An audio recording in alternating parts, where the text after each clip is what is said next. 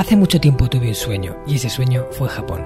Me llamo Marcos Cartagena y quiero darte la bienvenida al Hanasaki Podcast, un lugar donde te hablaré de las enseñanzas más valiosas que he aprendido de la cultura japonesa, mis propias reflexiones sobre la vida y una sección de entrevistas que he titulado Personas con Ikigai, en la que traeré a hombres y mujeres que han encontrado su propósito vital y trabajan cada día para hacerlo realidad. Espero de corazón que disfrutes de los minutos que están por llegar y por último un breve mensaje en japonés que deseo algún día seas capaz de descifrar.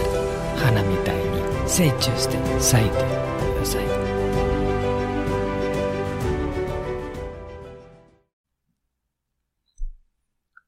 Hola a todos mis apreciados oyentes del Hanasaki Podcast Creciendo con Japón. Motto ikigai ni toka hoho o shiritai desu ka? Os he preguntado en japonés que si os gustaría saber más acerca de lo que es el ikigai y sobre cómo encontrarlo.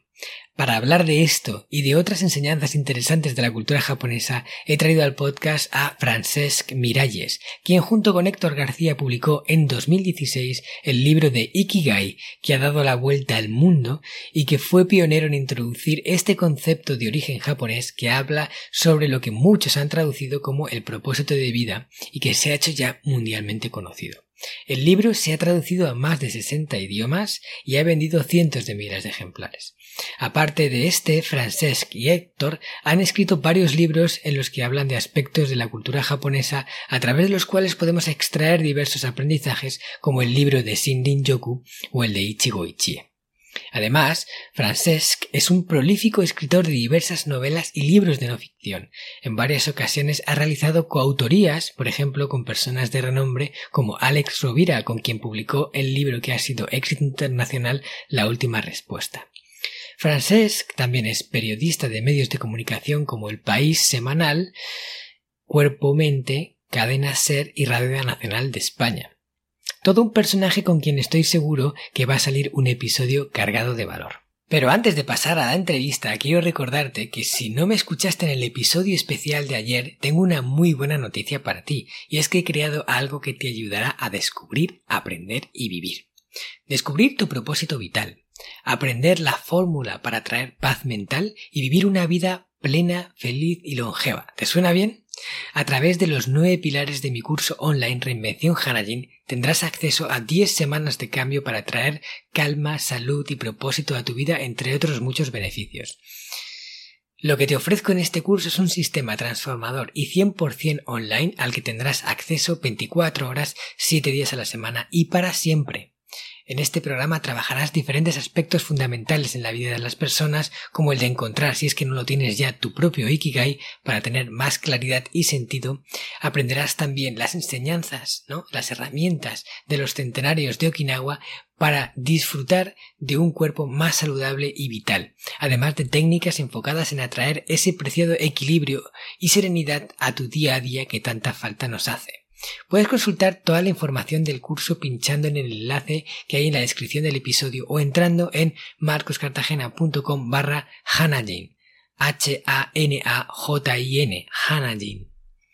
Empieza a construir ya una vida centenaria con sentido, porque si en Japón se puede, aquí también. Ahora ya sí, vamos con la entrevista de hoy. Muchas gracias, Francés, por estar aquí hoy con nosotros y bienvenido a Hanasaki Podcast. ¿Qué tal estás? Muy bien, contento de estar aquí con vosotros.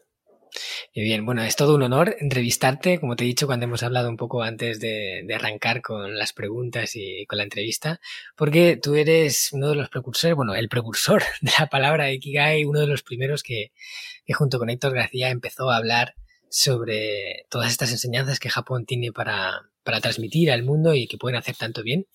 Y la verdad que que te llevo siguiendo desde hace mucho tiempo y no sé, ahora tenerte aquí al otro lado del podcast para mí es todo un orgullo. Pues para mí también estar aquí y espero que tengamos una conversación que agrade mucho a tus oyentes y que podamos profundizar sobre los aspectos importantes del propósito vital. Genial, estoy seguro que así va a ser, porque además te he escuchado en otras entrevistas y se te da genial. Muy bien, pues vamos a empezar con la primera pregunta.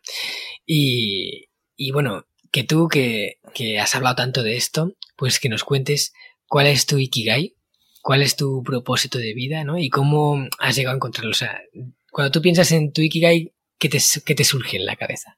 Sí, mm, primero mm, reconocer que ha ido cambiando a lo largo del tiempo y que he tenido diferentes Ikigais en cada momento de mi vida. Entonces, actualmente te diría que mi Ikigai es ah, acompañar a otras personas para que encuentren su Ikigai. O sea, a través de una conferencia, de un curso, de una entrevista, como la que estamos haciendo ahora, de un artículo, de un libro. Entonces, ahora mismo mi vida está focalizada en ayudar a otras personas a encontrar su propósito vital. Y ese es mi propio propósito también. Qué bueno. O sea, ayudar a otras personas a encontrar su propósito. Ese es tu propósito. Ese es genial. y eso es también una cosa que yo, eh, cuando hablo del Ikigai, también, comento, ¿no? Que, que el Ikigai no tiene por qué ser una cosa permanente para toda la vida, ¿no? Porque hay gente que a veces tiene como mucha presión a la hora de, decidir cuál puede ser un Ikigai suyo y siente como que si elige algo es como ya, esa es mi misión de vida, ¿no? Y he nacido para cumplir esto y entonces me comprometo con eso y, eso le impide eh, quizás pues tomar una decisión, se bloquean por, por la importancia y la carga emocional que le meten a eso. Sí, eso es verdad. Ah, y es raro encontrar personas que mantienen un mismo ikigai a lo largo de la vida. Eso es, es propio de algunas profesiones como la de los médicos, la del personal sanitario, gente que tiene una vocación religiosa muy fuerte desde pequeños.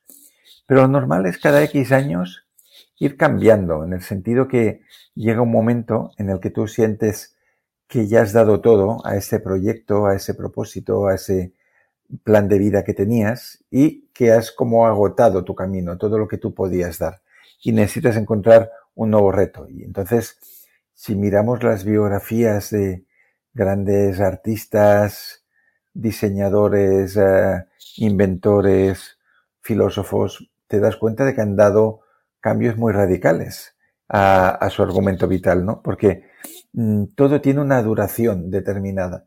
Entonces llega un momento en que quizás, no sé, imagínate que eres alguien que trabaja en la radio, ¿no? Y llevas 25 años en esto.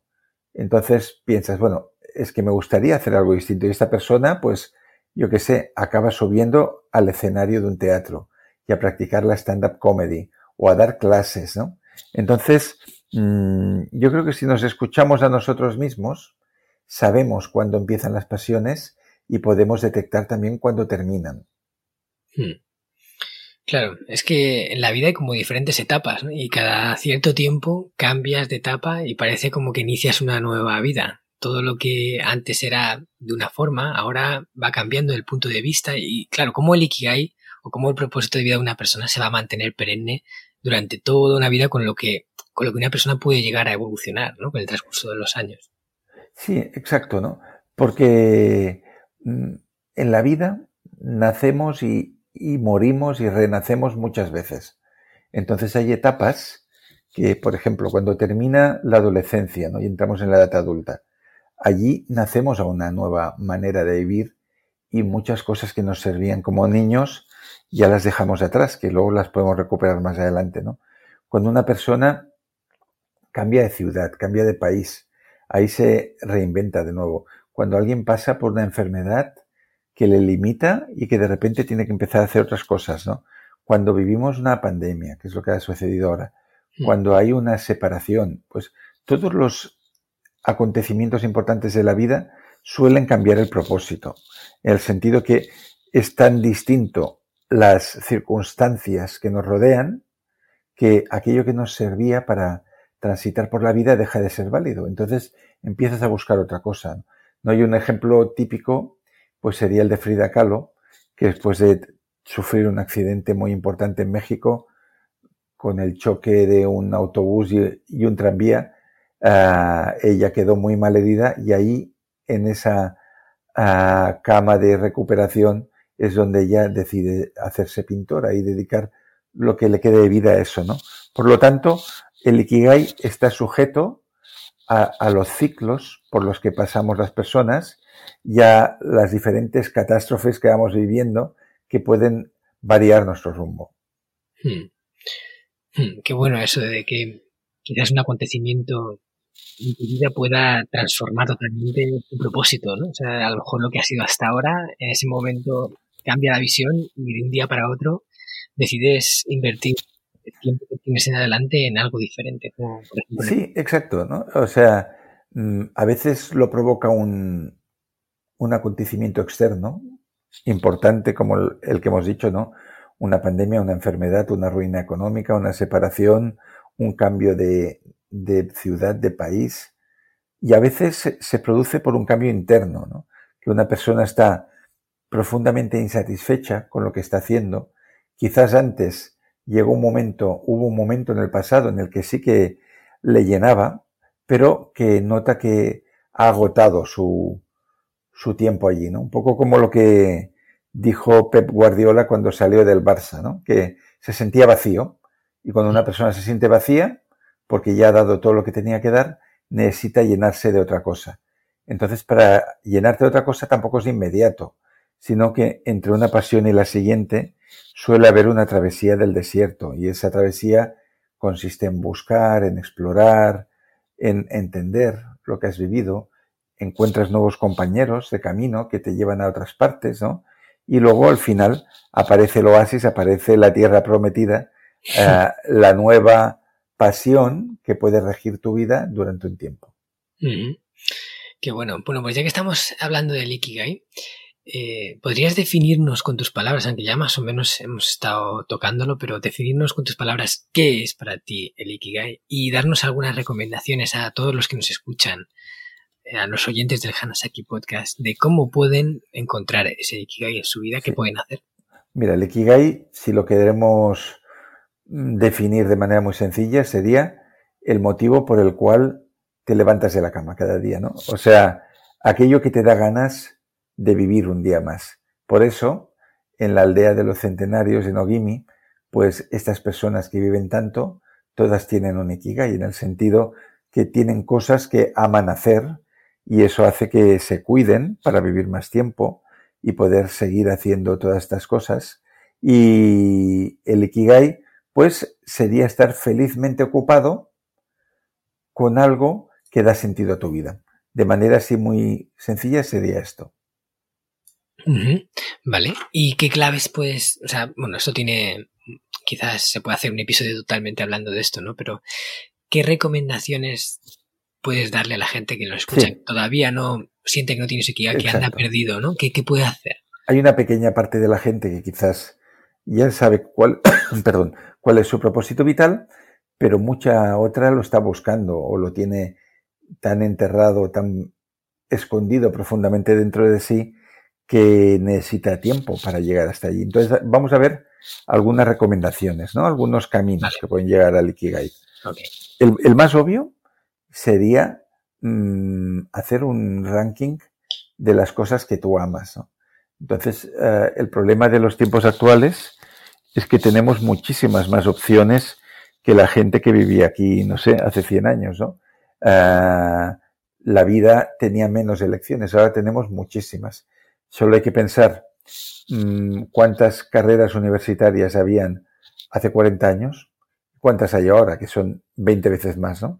Entonces, a todos nos gustan muchas cosas y ahí viene a veces el problema de saber cuál es la cosa principal, cuál es la pasión, el motor que puede tirar de nuestra vida. Entonces, un ejercicio que yo recomendaría sería hacer, no sé, un top 5 de las cosas que te gustan y puntuar del 1 al 10 el grado de satisfacción que te da. Entonces, la que está arriba de todo tiene posibilidades eso de ser tu Ikigai, incluso también lo puedes medir a través del flow, ¿no?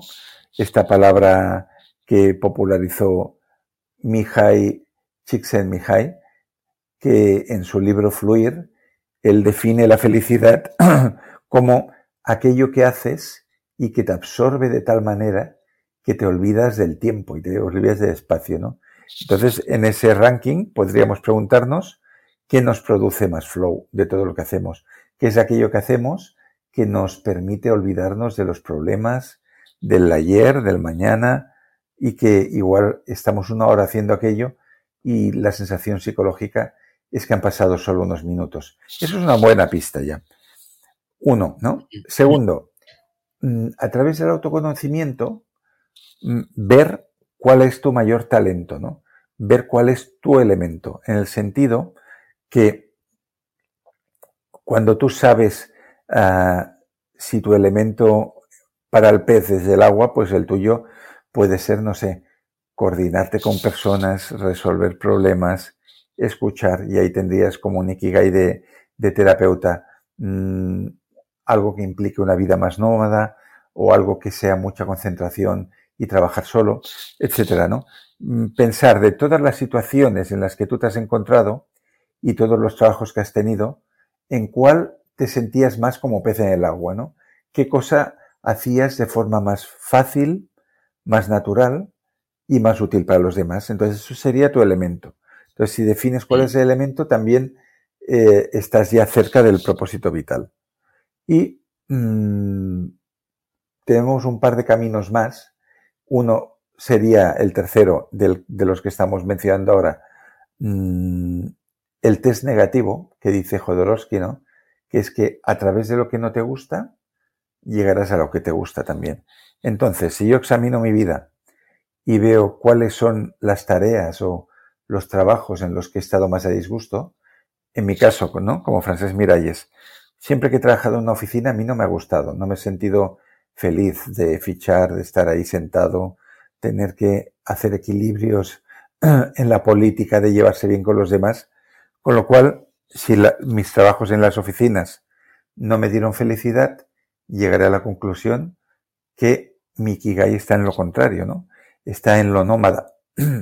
en ir de aquí para allá, en dar conferencias, en dar charlas, en moverme con el, por el mundo, en encontrar la libertad y dentro de esa libertad, pues ofrecer mis servicios. Y por último, mira, un, una cuarta vía que podemos mencionar es la de la ciencia, que es la de prueba y error. Si tú no sabes cuál es tu Ikigai, si no sabes cuál es tu propósito vital, prueba al máximo de cosas distintas, ¿no? Experimenta, conoce a personas diferentes mm, y a, a través de toda esa prueba y error, de ir viendo lo que es para ti y lo que no es para ti, al final un día encontrarás algo que te resuene de forma especial y podrás decir, mira, creo que ya he encontrado lo mío. Hmm. Vale, pues muchas gracias por todas esas recomendaciones, Frances. Yo creo que pueden ayudar mucho a, a, la gente que nos escucha. Y yo también cuando hablo de Ikigai hay una parte, ¿no? Que es la parte de la, de la misión, ¿no? De lo que o sea, al margen de que hagas algo de que te gusta, sino que también le encuentres sentido a eso que estás haciendo, como que está realmente impactando de forma positiva o aportando algo que haga, pues no sé, el mundo un lugar mejor, que, que contribuya, ¿no? y, y, digas, bueno, esto vale para algo, ¿no? Y eso tú cómo lo ves en, en, la, sí, en el componente. Mira, esto que tú me estás mencionando de hecho, es el cuarto círculo del Ikigai. Cuando intentamos medir el nivel de Ikigai de una empresa, de un grupo de trabajo, de una persona, de un profesional, se miran los cuatro círculos. ¿no? El primero es lo que amas hacer, el segundo es aquello que se te da bien hacer, el tercero, aquello por lo que pueden pagarte, y el cuarto, lo que el mundo necesita. ¿no? Y lo que el mundo necesita yo diría que es el círculo más importante de los cuatro, porque cada vez más tenemos la sensación o la necesidad de aportar al mundo. Y de hecho, sí. todos los estudios que se han hecho con millennials y con profesionales jóvenes y brillantes que cambian mucho de empresa y que eso es un gran problema para las corporaciones, uh, lo que retiene el talento es que la persona sienta que crece dentro del puesto de trabajo, pero también que la actividad que realiza tenga una comprobación palpable día a día de que beneficia al mundo. Mm, un profesional brillante de nueva generación que hace un trabajo maquinal, por muy bien pagado que esté, y que no ve cuál es el efecto, mm, pues se va a cansar rápidamente. Por lo tanto, lo que el mundo necesita es algo muy estrechamente relacionado con el Ikigai, porque además, cuando hemos hecho encuestas en grupos de, talleres, ¿no? De, de, cuál es tu propósito vital, te diría que prácticamente el 100% tienen que ver con un beneficio que tú entregas a la sociedad. Hmm. Claro. Yo eso eh, creo que es, o sea, si tuviera que decir la piedra angular de, sea, del Ikigai, creo que andaría por ahí. Aparte de que te guste, pero tienes que encontrarle un sentido. Y, y es que todos tenemos esa necesidad, como dices, de entregar, de sentir que estamos colaborando, ¿no? De sentirnos útiles. Y a lo mejor, por ejemplo, te encanta, tienes mucha pasión por hacer algún deporte o alguna cosa así, pero si tú no le encuentras la fórmula para, para de alguna forma impactar eh, positivamente en algo, quizás, aun por mucho que te apasione, eh, te puede hacer sentir vacío al cabo del tiempo. O sea, llevas mucho tiempo haciéndolo y dices, que sí, pero ¿y esto para qué vale? Y, por eso, eh, un Ikigai que no se sustente en el, en el, en el sentido, quizás en el, con el tiempo pierda su razón de ser. Exacto, y, y, y, nos aburra y se vacíe de sentido, ¿no? Hay cosas que tienen sentido al principio, pero que luego ves que eso no te va a llevar a ninguna parte. Con lo cual necesitas cambiar, necesitas hacer ajustes, ¿no? Esto es como cuando los ingenieros preparan una nave para ir al espacio, ¿no? Que al principio sobre el plano todo parece que va a ir bien, pero luego cuando lo empiezas a probar, ¿no? La resistencia del aire, etcétera, ya ves que hay cosas que no funcionan. Pues con los trabajos y las pasiones suceden lo mismo. Yo siempre digo, cuando hablo con personas jóvenes que creen saber cuál es tu propósito, le digo, Está muy bien que lo creas, por ejemplo, que tú quieres ser maestra o que tú quieres ser abogado, pero solo sabrás si realmente es lo tuyo cuando lo pongas en práctica, ¿no? Porque hay muchas personas que han uh, cursado una carrera, no sé, de magisterio o para ser profesor de instituto y una vez allí encuentran que no es su elemento, ¿no? Que no se encuentran como pez en el agua y que tenían una imagen ideal de lo que sería esa tarea que no se corresponde con la realidad. Por lo tanto, es muy importante refrendar el Ikigai con nuestros actos cotidianos y recibir feedback de la vida. Hmm. Este podcast está patrocinado por descubriendojapón.com, una agencia especialista en organizar viajes con alma a Japón de la que yo también soy uno de sus fundadores. Hemos nacido para dar servicio a todos aquellos que quieran descubrir el país de una forma diferente, con la que poder conectar con su esencia y volver de allí con la sensación de haberlo conocido de verdad viajes con grupos de tamaño reducido, visitas a lugares fuera de las clásicas rutas turísticas y acompañado por uno de los guías del equipo de Descubriendo Japón, un amante de la cultura japonesa que habla el idioma y que te lo mostrará más como un amigo que como un guía a la vieja usanza. Yo soy uno de ellos. ¿A qué esperas para hacer realidad tu sueño? Visítanos en descubriendojapón.com. Pues muchas gracias, Francés, por todo lo que nos has comentado acerca del Ikigai. Espero que todos los que nos habéis escuchado hayáis tomado nota, estéis pendientes de todas esas recomendaciones que nos ha dado Francesc para poder despejar esas dudas que a veces tenemos, definir ese Ikigai con el que durante un tiempo, por lo menos, ¿no? En esta etapa de tu vida te puedas casar, te puedas comprometer y sientas que invertir tiempo ahí va a valer la pena. Y ahora quiero preguntarte, Francés, ¿cómo nace esa conexión con Japón? Eh, ¿Y, ¿Y, por qué no? Que se ha convertido en, en, algo tan fuerte en tu vida que te ha llevado a escribir eh, diferentes libros relacionados con su cultura, ¿no? Relacionados con, con, esas enseñanzas de Japón, como el libro de Ikigai, que ha sido mundialmente conocido, que se ha traducido a diferentes idiomas. Ha sido el primero, ¿no? El precursor de todos estos conceptos japoneses que te aportan valor. Luego tienes el de Ichigo Ichie, tenéis el de Shinrin Yoku, ¿no? Junto con Héctor García, que es la persona con la que siempre escribes estos libros. Y, y, además, ahora acabas de sacar uno nuevo, ¿no? Eh, cuéntanos un poco, ¿por bueno, qué sale esto? Las grandes conexiones se producen por casualidad, siempre, ¿no? Mm. Igual de.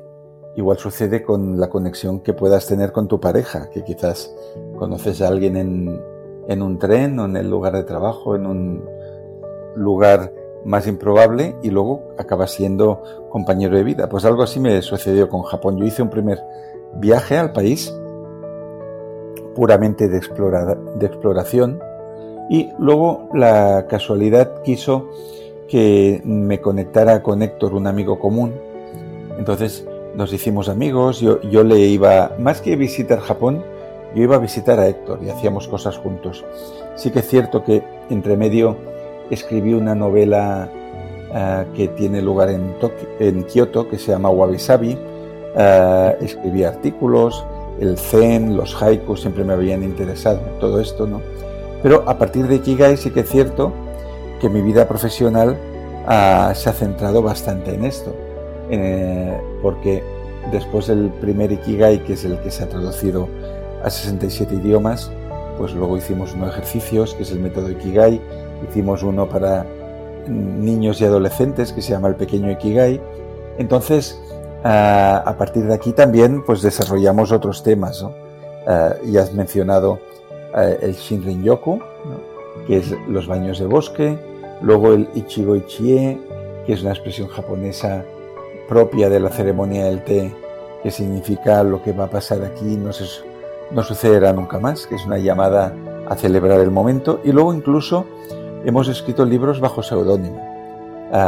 Tenemos un seudónimo Héctor y yo que se llama Nobuo Suzuki y con este seudónimo que luego te contaré por qué lo creamos hay dos libros más, ¿no? uno que es Wabi Sabi de la vida cotidiana, que está publicado en español por Obelisco, y el otro es Gambate, que es esta expresión japonesa que significa ah, esfuérzate lo más posible.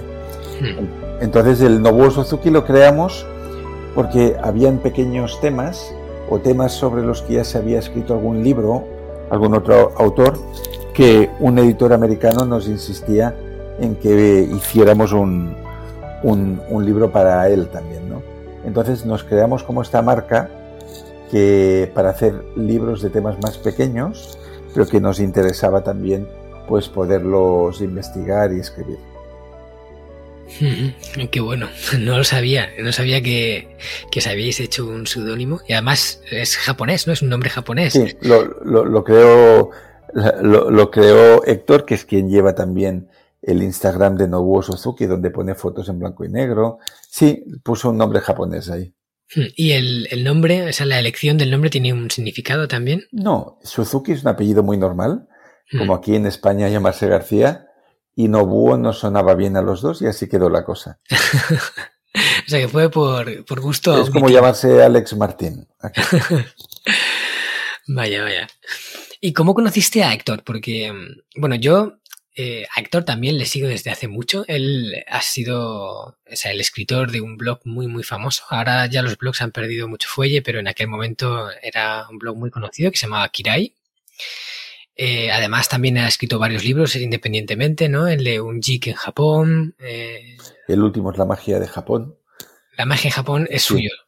Sí, es el libro en el cual él profundiza en la cultura japonesa como 15 años después de haber escrito el Geek en Japón, ¿no? Mm. Entonces, uh, si tiene... Y, y, luego tiene un libro de fotografía que se llama Momentos, si no me equivoco. O sea que tiene tres libros sobre Japón y lo último de Héctor es que ha publicado una novela de ciencia ficción que se llama La Era de la Eternidad. Mm, vaya, qué, escritores más prolíferos. Y que tiene, y que tiene lugar en, en Kioto, justamente. Y es una novela así sobre una especie de multiverso muy interesante. Mm, qué bueno, pues la investigaré. Pues yo sigo también a, Héctor desde sus inicios, cuando empezó con el blog, cuando él se fue a Japón por primera vez con la beca Vulcanus como ingeniero y empezó a estudiar ahí. Él creó el blog pues un poco contando su vida en Japón. Y yo en ese momento estaba ya planeando mi, mi primer, lo que sería mi primer año en Japón. O sea, yo también estuve como 10 años trabajando ese sueño de, de acabar estudiando y viviendo en Japón. Y claro, yo me basaba en Héctor García, en, los españoles que estaban allí viviendo, que tenían blogs, que también, por ejemplo, Flappy también eh, eh, estaba ahí escribiendo acerca de sus vivencias. Luego yo escribí mi propio blog cuando estuve allí, o sea que seguí sus pasos. Y, y, bueno, por eso también tiene tanto significado el hecho de que tú, por ejemplo, estés en este podcast, porque eh, pues es una persona mm, estrechamente conocida de Héctor. ¿Y cómo, cómo os conociste? Siempre he tenido esa curiosidad. Sí, había un... Eh, me presentaron en Barcelona una persona que era de desarrollador de aplicaciones. Entonces, en estas reuniones de trabajo que se hacen, yo fui con un autor que tenía una idea para una app de, de móvil. O sea, fue tan prosaico como esto, ¿no? y yo hmm. tenía que hacer como de guionista de esa de crear los contenidos. Entonces nos fuimos a, a reunir con un desarrollador de aplicaciones y yo dos días después tenía que ir a Japón porque tenía ya un viaje comprado para estar justamente en Kioto para hacer la documentación de la novela Wabi Sabi. Y comenté a, este ingeniero que me, me, iba ya en dos días y me dijo, ah, pues tienes que conocer a mi amigo Héctor, ¿qué tal? ¿Qué tal? Que yo creo que tendréis mucho en común porque los dos escribís. Me dio su mail, yo le escribí, quedamos en uno de estos microbares que hay en Tokio, ah, creo que era en Shinjuku, entonces que nos fuimos a un bar de estos para tres personas y ahí estuvimos charlando pues sobre libros, sobre viajes, sobre mil cosas y nos hicimos, fue un primer contacto que nos empezamos a hacer amigos. Luego, al regresar a Barcelona, pues empezamos a, hablar un día por semana, pues hacíamos Skypes, mmm, empezaron a aparecer proyectos. Yo le animaba a que él escribiera una novela, cosa que se ha cristalizado años después. Y en uno, en el siguiente de mis viajes, paseando por un parque de, de Tokio, surgió el tema del Ikigai porque él había sabido por su suegro, que es de Okinawa, sobre la, el pueblo de Ogimi, ¿no? Y, y, la gente que vive allí, que tenían el récord Guinness de longevidad, y ahí surgió la idea, el proyecto de hacer ese viaje para mm, escribir un libro. Qué interesante. O sea, al final las casualidades, ¿no? Eh, bueno, causalidades, ¿no? Una persona te lleva a la otra, una amistad te lleva a un proyecto. Entonces, la vida es una larga cadena de causas y efectos, ¿no? Entonces, mm. sin, sin esa primera reunión de las apps que luego no sirvió para nada porque no se hizo nada, no me habría conectado con Héctor y sin nuestras conversaciones semanales sobre novela, pues no habríamos acabado escribiendo el Ikigai. Claro. Hmm. Pues nada, celebremos estas causalidades que a veces nos traen cosas tan bonitas como esta y que luego dan para tanto, porque a raíz de esa primera conexión, fíjate todo lo que ha surgido, tantos libros, tantas colaboraciones. Sí, sí, sí. Bueno, claro, esto es como el final de la película Casablanca, ¿no? Que, que en la conversación entre Humphrey Bogart y el gendarme aparece la famosa frase, creo que esto es el inicio de una bonita amistad, pues los inicios son prometedores de todo lo que haces, ¿no? Una amistad, un amor, una pasión, un viaje, pero nunca sabes si eso acaba allí o va a ser eh, el primer capítulo de, de, una novela mucho más larga, ¿no? Entonces, yo ni, ni, ni pensaba que iría diez veces a Japón y ni tampoco que escribiría tantos libros sobre esto. Claro.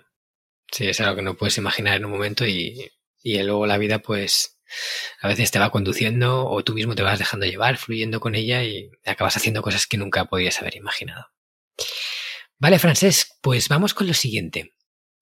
De entre todo lo que tú has conocido de los japoneses, de su cultura, de, lo que ellos pueden transmitir para ayudar a una persona a construir una vida mejor, ¿qué es para ti lo que más te gusta de ellos? ¿Lo que crees que, que, que mejor pueden aportar o que mejor podemos aprender de, de su estructura de creencias, de su forma de vivir. Lo, que más me gusta de los japoneses es el respeto que tienen hacia la intimidad del otro. Creo que eso, es algo muy agradable cuando viajas por, por, ahí, ¿no? Estás en un tren bala yendo a cualquier ciudad, hay un silencio absoluto en el vagón, pasa la azafata, ¿no? Se, antes de cambiar de vagón, se gira hacia el pasaje y hace una reverencia, ¿no? Leve inclinación y ese silencio, esa cortesía, yo creo que sobre todo los occidentales de la parte más mediterránea nos atrae mucho. Pues yo estoy harto de coger el AVE para ir a Madrid o para ir al sur de España y que estoy hasta las narices de que alguien que está en el asiento de delante vea la serie preferida suya sin cascos, a toda pastilla, obligándome a mí a verla también, ¿no? Entonces, eso es inconcebible para un japonés. Y entonces, esto es algo que yo aprecio mucho, ¿no? Que incluso cuando vas en el metro, no sé si hay un señor leyendo una revista con fotos eróticas, lo puede hacer porque nadie le mira directamente lo que está haciendo, ¿no? Todo el mundo respeta el espacio del otro y eso uh, te hace sentir muy a gusto, al menos a mí. Hmm. Sí, eso da, da, mucho gusto cuando estás en los transportes públicos japoneses y puedes estar tranquilo, puedes... Cada cual en su mundo, incluso no solo es que no, no haya ruido, sino que ni siquiera hay miradas invasoras ante lo que tú estás haciendo. Hmm. Sí, eso es verdad. Es una cosa que yo en la que no había reparado, pero es cierto, ¿no? Que los japoneses no, no son de, mirar fijamente a nadie. Está mal considerado eso. Hmm. Vale. Y luego también eh, Japón, como todos los países, tiene su lado oscuro. A mí, o sea, yo como tú también me dedico a transmitir aquello que Japón puede aportar y de lo que podemos aprender. Pero evidentemente Japón no es un país perfecto y tiene muchas carencias. Aquellos que hemos estado allí y le hemos profundizado en su cultura las conocemos bien, o muchas de ellas. Y, y desde tu punto de vista, ¿Qué crees que los japoneses, por ejemplo, podrían aprender de nuestra cultura para ser todavía mejores? O sea, ¿qué les falta y necesitan trabajar y que nosotros ya estamos haciendo bien? A ver, yo no soy nadie para dar lecciones a los japoneses, pero bueno, si pudiéramos complementar las diferentes culturas, algo que les sería muy útil a los japoneses de la cultura mediterránea es la capacidad de improvisar. Porque en Japón nada se improvisa, eso lo sabes bien. Para que se realice un cambio en una organización, en una empresa, en, en cualquier estamento, necesitan tener Mm, la aprobación de un montón de gente, de haberlo discutido muchísimo, todo es muy, muy lento, ¿no? El cambio se realiza, pero ah, si, por ejemplo, sobreviene una crisis y hay que buscar una chapuza, una forma de poder salir, a ellos les cuesta, ¿no? Porque son de procesos muy ordenados. Por lo tanto, a ellos les sería muy, muy útil poder implementar ese sentido de perfección que tienen con un poco más de improvisación, de usar la intuición, el brainstorming, ¿no? De, de probar cosas que pueden fallar, pero que te pueden llevar a, otros lugares. Sería eso, básicamente, lo que creo que podría ayudarles. Hmm. Y luego, mm, reír más y, y no tomarse tan en serio las cosas. Sí, eso siempre viene bien. Los japoneses son para esas cosas muy... Muy cumplidores, tienen mucha presión mm. hacia los resultados, mm, un sentido muy alto del compromiso y la obligación que hace que muchísima gente vaya estresada o, que incluso que acaben quemados, ¿no? Con burnout. Por lo tanto, creo que un poco de ligereza tampoco les diría mal. Sí, eso le vendría genial. Que, que se, se, se, soltaran un poco la melena, ¿no? Que se dice. Sí, eso estaría muy bien. y no fueran con tanta presión por hacer las cosas eh, siempre bien, sin equivocarse. Además, también me da, me da la impresión de que en Japón, por ejemplo, tiene muy estigmatizado lo que es el, el fallo, el fracaso, ¿no? Y, y la, esa frase japonesa que dice Sekini no toru es como asume tu responsabilidad. ¿no? Y ahí el, que, el que se equivoca tiene que asumir las consecuencias. Por eso tienen tanto miedo de equivocarse, porque las consecuencias de equivocarse son no son a lo mejor tan ligeras como por ejemplo aquí, ¿no? Siempre hay consecuencias, pero aquí es como que somos más flexibles, ¿no? Allí el que se equivoca la paga. Y eso, claro, crea mucha presión. Sí, es cierto, ¿no? Aunque, fíjate que un concepto básico de la cultura japonesa es el wabi-sabi, hmm. que está detrás de todas las artes japonesas y significa la belleza de la imperfección. Por lo tanto, por mucho que no quieran equivocarse, en el fondo tienen un concepto en su cultura que saben que nunca van a alcanzar la perfección, que todo es hmm. provisional, efímero, inacabado, ¿no? Y hmm. lo que sí aspiran ellos, eh, y de hecho la, la expresión gambate tiene este sentido, es a esforzarse siempre lo máximo para ser la mejor persona imperfecta posible. Una buena esa frase. Para ser la mejor persona imperfecta posible. Mm. Exacto. Sí, ese término gambate que, que, habéis acuñado para el, para el último libro que habéis escrito, en Japón se escucha muchísimo. O sea, es como una palabra muy habitual y lo dicen para, para todo, ¿no? Eh, más o gambarimasho. sí.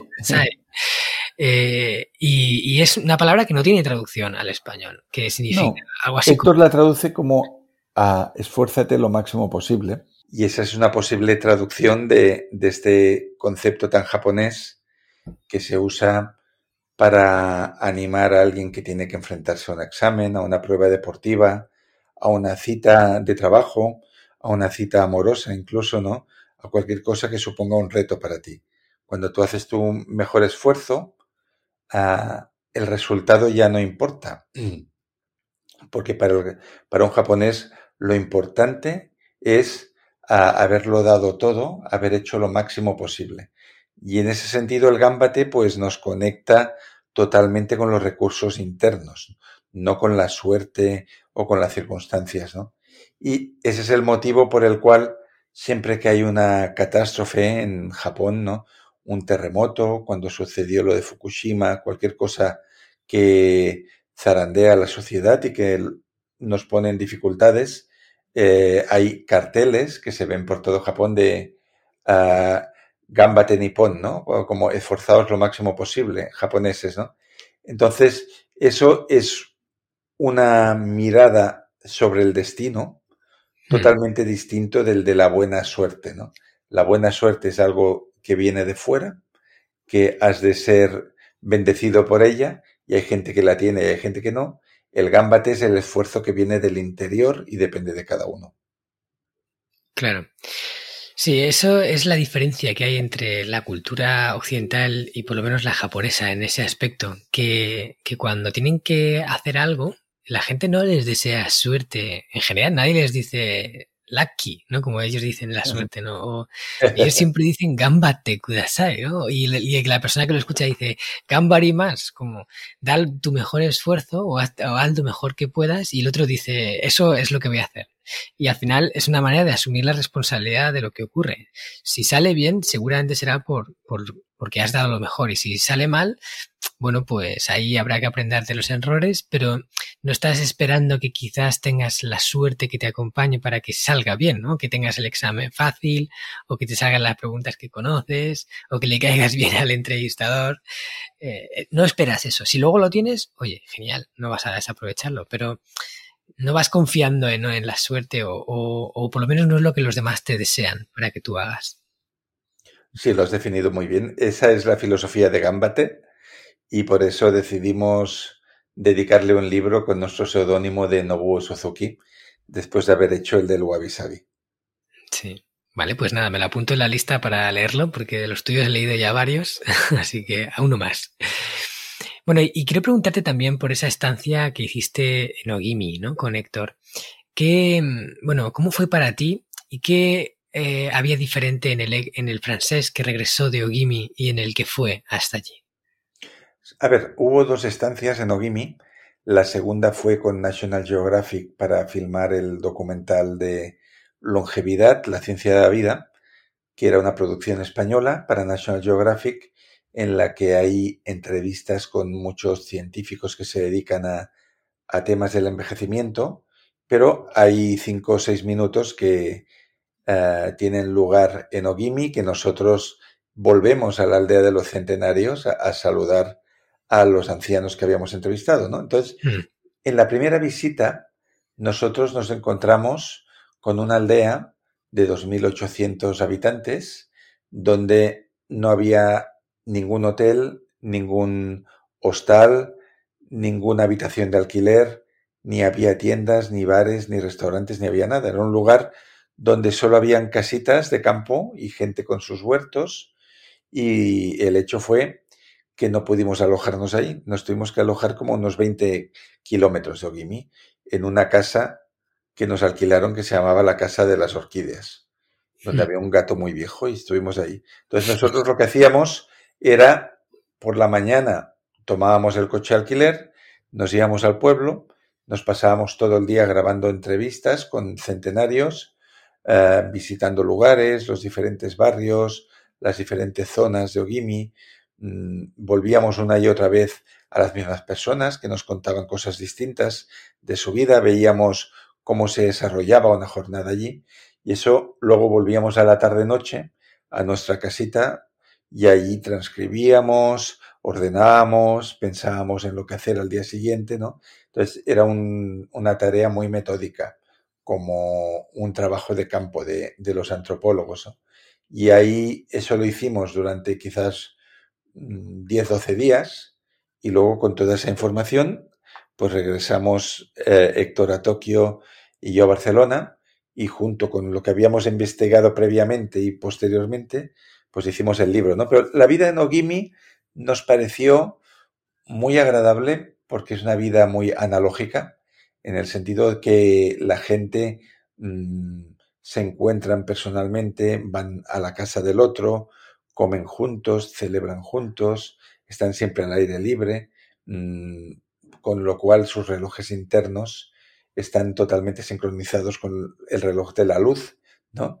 Y eh, vimos una vida mucho más lenta, mucho más armónica y mucho más comunitaria. Y eso es lo que hace que estas personas puedan vivir tanto, además de tener un Ikigai. Hmm. ¿Y tú personalmente, eh, algo cambió dentro de ti al, conocer todas estas personas y toda esta forma de vida cuando regresaste de la Cada viaje que te cambia, ¿no? Eso lo dice muy bien Peter Mathiesen, el autor del Leopardo de las Nieves, eh, que él dice, un hombre es el que sale de viaje y otro hombre es el que vuelve. Y eso me pasó en Ogimi y me ha pasado en todos los viajes importantes que he hecho en mi vida, porque yo viví bastante tiempo en los Balcanes también, he, estado, mm, he tenido experiencias en otros lugares que también me cambiaron, ¿no? Esta en concreto, pues claro, como antes habíamos estado investigando sobre ellos, durante habíamos tenido todas estas entrevistas y después pues lo fuimos vertiendo en el libro y, y buscando más información, pues nos pareció que era un tipo de vida que sí que podía ser aplicable a cualquier lugar. Y, creo que de lo que vimos en Ogimi, aplicamos, le pusimos más importancia a lo que era el propósito vital en nuestra vida, al hecho de cuidar de los amigos, al fomentar lazos fuertes ¿no? de solidaridad con otras personas y a tener una alimentación más liviana. Entonces, sin darnos cuenta, poco a poco también adoptamos parte de ese estilo de vida, aunque eh, es obvio que en una ciudad eh, hay, otro ritmo, ¿no? Pero podemos tomar parte de eso y de hecho en el primer libro de Kigai pues terminamos con 10 consejos que, nos sirven para enfocarnos de esta manera. Hmm. Vale. Yo también estuve allí, eh, después de leer vuestro libro, eh, yo también decidí ir allí a entrevistar a esos centenarios, a ver a esa gente, a verlo con mis propios ojos, ¿no? Porque aparte de todo lo que leí en Ikigai, también había leído otros libros que hablaban sobre estas zonas azules, ¿no? Como el de, el de Dan Petner. Y, y hablaba del de, poblado de Okinawa, que era una de esas cinco zonas azules donde la gente vive más allá de lo normal. Y bueno, después de haber estado tanto tiempo en Japón, y yo he vivido en Japón alrededor de cuatro años, eh, pues quería vivir yo también esa experiencia y verlo. Y, y luego pues ver, por ejemplo, en el documental que sacasteis, varias de las personas con las que yo estuve eh, allí también fue como muy gratificante y, y, de verdad cuando tienes una experiencia así, ¿no? siempre te influye y todas las experiencias te cambian, es como dices, todo te influye en la vida y te va transformando en la persona que hoy, hoy eres hoy en día. Así que me alegro de que estar en Ogimi pues te haya cambiado en ese buen sentido, en ese buen sentido del que hablas. Vale, pues ya vamos a, ir por el final de la entrevista. de voy voy a pasar al cuestionario de Crecemos Juntos, donde te voy a hacer una serie de preguntas flash para saber un poquito tú a nivel personal, cómo haces para crecer, para evolucionar, para seguir aprendiendo. Pero antes quiero que, oye, pues si la gente quiere saber más sobre ti, quiere conocer los libros que has escrito eh, o incluso pues alguna formación que tengas, si quieres comentarnos algo para que la gente pueda ampliar un poco más acerca de Francés Miralles. Bueno, pueden ir a mi página web y ahí verán, por ejemplo, que algunos lunes escribo unas noticias que se llaman Monday News, que a veces las escribo en martes o en miércoles, pero la idea es hacerlo en lunes. Intento hacerlo todos los lunes, pero a veces no lo hago. Y ahí verán, pues, sobre mis viajes, sobre mis lecturas, reflexiones, mm, visiones. Entonces, en esa sección del blog, ahí pueden ver muchas cosas sobre lo que es mi vida. Y luego, claro, depende de lo que le interese a cada uno, pues mm, no siempre he escrito ensayo, ¿no? También tengo bastantes novelas escritas, eh, escribo artículos para el país y para la revista Cuerpo Mente, ¿no? Y por lo tanto me pueden encontrar desde diferentes prismas. Pero es que eso mm. sucede con cualquier persona. O sea, yo creo que nadie es una sola cosa, ¿no? Todos somos varias y tenemos varias identidades dentro de, de uno mismo. Entonces, hay un francés diferente cuando viaja, hay otro francés cuando está escribiendo ficción y está imaginando otros mundos, hay otro que es padre, hay otro que es eh, profesor o que imparte eh, una charla en un taller. Entonces, bueno, los lectores pueden investigarme empezando por mi web francesmiralles.com y, y si no, pues también pueden mirar artículos que hay en el país, están todos colgados en, en, en Internet, ¿no? En Google lo pueden encontrar y si no, pues empezar, mira, quizás la forma más fácil de conocerme hmm. es que lean mi biografía que escribí durante la pandemia, escribí mi vida hasta los 30 años, con todo el, tema de la fiebre viajera, el descubrimiento del budismo, la psicología, la escritura, que se llama Los lobos cambian el río. Los lobos cambian el río. Sí. Vale. Yo todo esto lo voy a dejar en las notas del programa. Muy bien. Cada, cada programa tiene su propia entrada de blog, todos los oyentes lo saben, y ahí, pues, sobre todo en las entrevistas, puedes encontrar el contacto de, de francés, todo lo que nos ha recomendado, yo lo iré poniendo ahí para que quien no tenga para apuntar ahora, no se escuche en el coche o haciendo deporte, luego pueda acceder directamente a toda esta información. Vale, Francés, pues nada, vamos a pasar a, este cuestionario que todos eh, los invitados responden, pero claro, cada, cada invitado puede dar respuestas diferentes según sus vivencias y sus eh, preferencias. ¿Vale? Cuestionario Crecemos Juntos. Vamos allá. Una respuesta corta, una, una breve explicación de la respuesta y pasamos a la siguiente, ¿vale? Muy bien. Dinos un libro, un libro eh, que a ti personalmente te haya aportado, que te haya hecho crecer, ¿no? Que, y que quieras recomendar a la audiencia que digas, mira, este libro creo que podría ser bueno para cualquiera que lo leyese. Mira, el libro que más me ha influido y que es un poco difícil de encontrar, pero se puede encontrar, es El mago de John Fowles. Y es una novela iniciática que a mí me sirvió para darme cuenta de que cuando vives en un mundo que no te satisface, tú tienes la capacidad de crear tu propio mundo y de crearte una forma de vida donde sí puedas identificarte con lo que estás haciendo. Genial. Siguiente pregunta.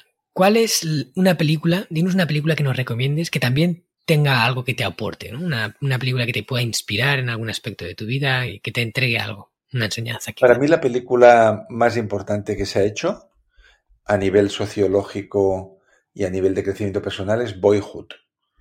Eh, es, una película de Linklater, el, el mismo de Antes de anochecer, etcétera, que mm. recoge 12 mm, años de la vida de unas personas, que son los mismos actores que van creciendo delante de tus ojos, y que para mí explica muy bien esa película qué es la vida ¿no? y qué es madurar. Entonces, Boyhood para mí es la película más importante que yo he visto. Ajá, genial. Pues mira, esa no la he visto y de hecho ahora que la dices... Eh, es, una obra maestra, porque es un mm. experimento, porque el director consiguió que los mismos actores se comprometieran a quedar cada año unas semanas de rodaje, de manera que el protagonista empieza con seis años y al final tiene 18. Pero eso lo han ido filmando cada año. Con lo cual tú ves delante de tus ojos cómo pasa la vida, ¿no? Y como alguien que es muy joven al final acaba siendo un adulto y, con todos los problemas y dudas y cuestiones que hay en la, en, la, en la, existencia. Es una película para mí muy profunda, son casi tres horas, hmm. pero se la recomiendo a cualquier persona. Genial. ¿Cuál es un hábito que practicas de forma frecuente? Quizás no el hábito más común, pero que, pero que a ti personalmente te ayuda mucho? Que sientes Un hábito que a mí me ayuda, pues es empezar cada día con una tetera llena de té verde, normalmente japonés, a veces de otros lugares, ¿no? Y el hecho de empezar cada día tomando el té me ayuda a iniciar las jornadas con serenidad y con, y con la mente despejada. Pues mira, ese hábito lo comparto porque yo todos los días por la mañana cuando desayuno, desayuno con mi té verde japonés también porque Muy bien. además el té verde japonés no se puede ¿Cuál te gusta de, de todos los tés verdes japoneses que hay? Bueno, yo voy cambiando, tengo eh, sencha que es el habitual, ¿no? Y El también habitual, eh, sí. el genmaicha me gusta mucho y a veces, aunque no esté verde, bueno, está tostado el hoicha también Sí. me gusta mucho. Mm. Muy bien. Soy muy fan. vale, pues ahora sí, un aforismo, y seguro que tú aquí tienes muchos, que en tu opinión contenga una enseñanza importante que a ti te acompaña siempre. Mira, uno que me gusta mucho es ah, uno solo posee aquello que no puede perder en un naufragio. Es un proverbio indio y creo que es muy bonito para ir a lo que es la esencia de cada persona.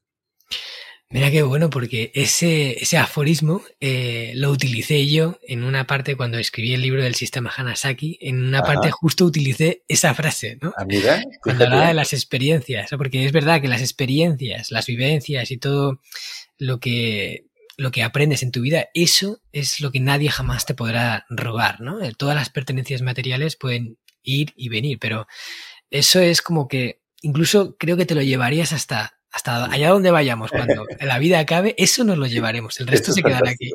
Muy bien. Así que muy conectado con esa frase.